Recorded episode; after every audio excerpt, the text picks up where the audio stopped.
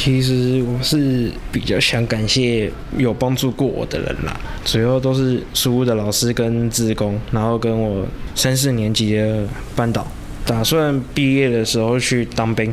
其中一个原因是因为我想要保护一下书屋跟书屋的孩子们，就想说如果要保护的话，那就连国家就一起保护。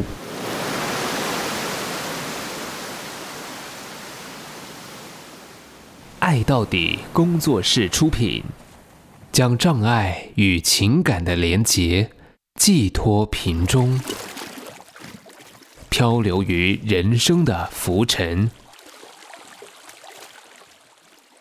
爱情漂流瓶。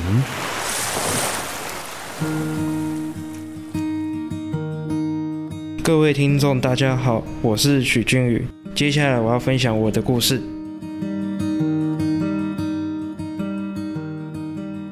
家庭是影响孩子成长最重要的因素之一，除了基本的照顾功能，还有陪伴以及教育。但社会上其实有许多家庭并没有办法给予孩子完整的帮助。当家庭的功能开始减弱，孩子则会显得彷徨无助。我现在快满十八岁了，然后我现在读的是树人家商的餐饮科。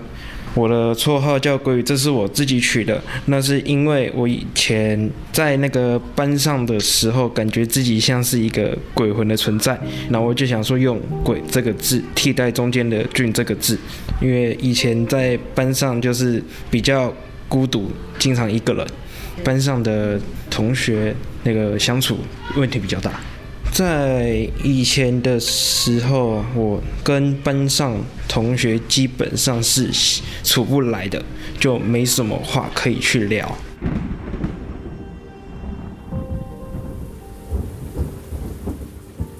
俊宇侃侃而谈他的绰号“鬼语”，听起来是个年轻人会取的帅气绰号。但没想到背后的故事，却是因为和学校的同学处不来，觉得自己是鬼魂般的存在。由此可知，在班上格格不入的他，内心其实相当挫折。差不多那都是在国小的时候，因为那个时候班上同学霸凌是蛮严重的，就是会去捉弄我。那就是那个期间，我才产生的那个情绪障碍。当学校对孩子来说是个负面的存在时，家庭的角色就显得格外重要。但俊宇的爸爸因为工作的关系，并不常在家，而妈妈因为外籍身份，对于学校的事情能提供的帮助有限。当俊宇的情绪障碍快将他淹没时，他遇见了汪洋中的浮木。小草书屋，俊宇啊，老师带你去小草书屋看看哦。他们有很多跟学校不一样的体验，哎，你一定会喜欢的。在接触书屋之前，其实我的个性是比较容易暴怒的，言语冲突跟那个就比较容易气到会僵在那里。对，然后因为爸爸平常上班都是晚上七点才下班。所以都是妈妈在带我，然后在认识书屋之后，我才开始进来书屋跟大家一起生活。是我国小的三四年级老师介绍我来的，一开始感觉都是很陌生啦，然后就是慢慢的去熟悉，慢慢的去适应，感觉就顺其自然。如果这里假日有课的时候，我那一段期间是会来的，哎，就是他们有什么课，我都会基本上都是会来。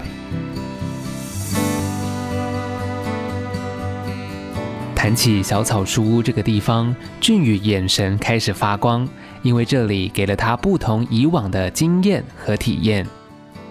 适应一阵子，我觉得这是一定会，但我觉得慢慢适应之后就会好很多，因为这边的人，我觉得大家都很好。一开始我是觉得是一样的感觉啦，但是到越来越长大的时候啦就开始有去理解一些这边跟学校的不同的地方跟差距。像是有些是国中他们那边都学不到但是高中就会学到的一些事情像餐饮或者是美容美发这些。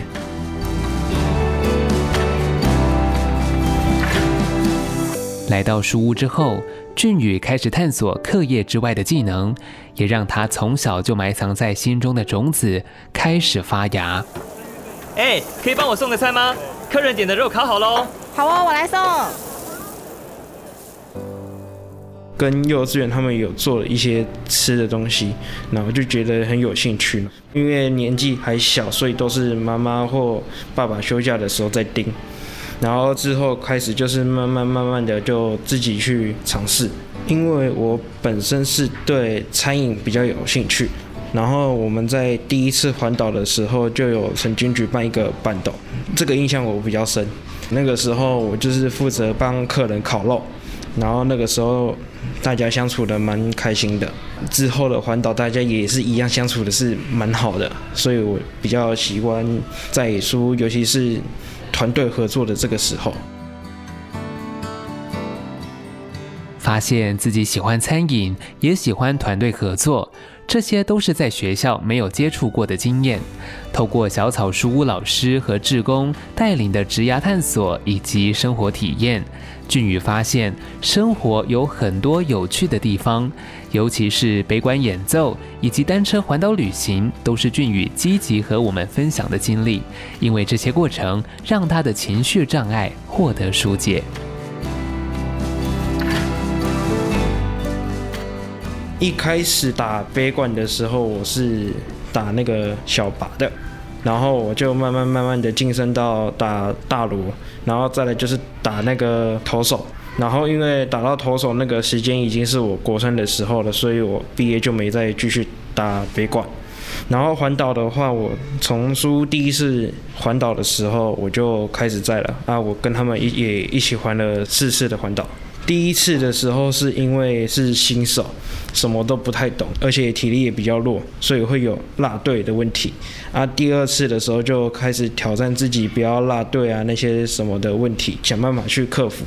然后第三次跟第四次的时候都是学习一些人生的道理。比较印象比较深的是，每个人都不一样，体能都不一样，每个人的状况都不一样。我个人觉得就是在环岛了。过程中就是学到蛮多的，像是修脚踏车的技术啦，然后或者是那个同伴互相鼓励、互相扶持这些之类的，我觉得在生活上这些都是一个很重要的环节。而除了职涯探索，俊宇的人际也获得了极大的改善。曾经在班上像鬼一样没有存在感的他，来到书屋之后，不论在团队合作或是活动参与，都相当积极，也在这边拥有了兄弟相称的好朋友，并且在书屋的团圆饭上大显身手。哇，好香哦，是炸薯条哎！在书屋，我有认识一个比较好的朋友吴俊杰，然后我现在都是跟他以兄弟相称。对，然后他现在也已经毕业了，他也是读餐饮科，只是不同学校而已。老师教他的一道菜，然后我就是那段期间我就陪他一起做，然后效果蛮好的，大家都蛮喜欢的。菜名有点忘记了，但内容的话，它是有豆皮、豆腐。然后包起来用炸的，然后里面好像还有一些配料，啊，配料是啥我也有点忘记了。因为我在学校是餐饮科，然后我想说有空的话就回来帮忙煮个饭，让他们有口福。然后他们的话，如果有类似炸物的这种东西的话，因为小朋友比较喜欢炸物嘛，他们就会比较爱吃。他们小孩他们因为也有在学做一些吃食，会让他们自己来动手做做看。觉得比较有成就，尤其是在帮大家煮的时候。乐于付出的俊宇，从奉献获得成就感，不论是中式餐饮、烘焙或是咖啡手冲，都难不倒他。他甚至代表书屋参与了咖啡手冲的比赛。这些餐饮技能不断满足他服务人群的渴望，也因此形成了一个正向的循环。然后因为那个时候都是跟业界的人比，所以其实我也是觉得没什么胜算。对，但是还是觉得蛮有趣的。现在现在还是觉得有有一点有趣。烘焙课我也会过来学一些，最近啊，因为同学他刚好要考那个烘焙检定，然后刚好老师最近教的那个东西是面包，然后刚好我会，然后同学刚好又要考检定，我就口头教他，顺便帮他复习。当正向的循环开始发酵。俊宇对自己的自信也慢慢的增加，开始化被动为主动，愿意提出自己的想法，与人讨论并修正，甚至还代表书屋向企业提出企划，寻求环岛的赞助。即使过程辛苦，也困难重重，但俊宇却都能一一克服。还有那个去跟企业谈计划，然后计划书也是我们自己去做，但是有老师在旁边指导。然后我们第一次是用文字去提案，啊，那个时候因为文字太多，我记不太清，所以就会哩哩查查。然后第二次的时候，因为都是老师在帮我们，所以在环岛走图的时候，就是我们自己去派谁要去当领队，谁要去当尾旗，开始就是让我们自己去挑战。然后第三次跟第四次的时候。就是我跟老师他们提说用 PPT 那个图案代替文字的方式。其实用图片代替文字，是因为我吸取了我第一次去提案的教训。第三次那个时候就觉得蛮好用，所以第四次也跟着用了。我只要有想法，我都会先提。小草书屋将俊宇的生活彩绘的多彩多姿。高中这三年，虽然一样有空就会到书屋下厨给孩子们吃，但与以往不同的是，他用书屋给予的颜料彩绘了自己的校园生活。如今，他已经不再是鬼语，而是俊宇。现在在班上有朋友。至少有朋友了，多跟朋友、同学聊天，就相处感情。现在有的时候还是很安静啊，只是跟朋友相处的话，会自己会感觉比较像是朋友中里面最吵的那一个。但还是在班上的群组里面，我还是比较算安静的那一个。我觉得这应该是自己的努力，如果不努力的话，没有人会愿意要自动帮助你。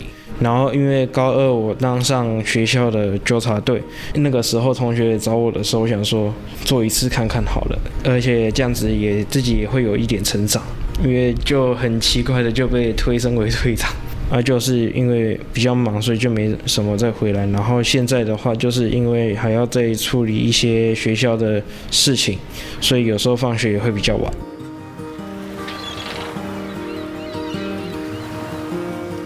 即将满十八岁的俊宇，在小草书屋获得蜕变和成长，也开始对未来有了憧憬和向往。打算毕业的时候去当兵，其中一个原因是因为我想要保护一下书屋跟书屋的孩子们，就想说如果要保护的话，那就连国家就一起保护。我昨天去线上报名，然后资料已经寄出去了。我打算是考那个维修，因为我以前的时候我对组装也蛮有兴趣的，而且我发现到我自己对组装也有蛮有一点天赋的，就学修汽机车跟那个，因为军人嘛，他们一定会有直升机或战斗机之类的东西，我想说也去学学看。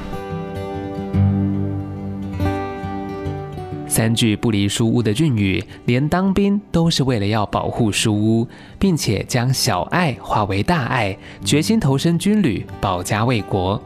这样的理由很可爱，却也很真实。其实我是比较想感谢有帮助过我的人啦，主要都是书屋的老师跟志工，然后跟我三四年级的班导。感谢小草叔一直以来的照顾与关心，也感谢老师与志工们愿意教我一些大大小小的事情，然后也感谢三四年级的老师胡玉军老师，能让我认识小草叔，让我在这里学到一些国中、国小在学校学不到的事物。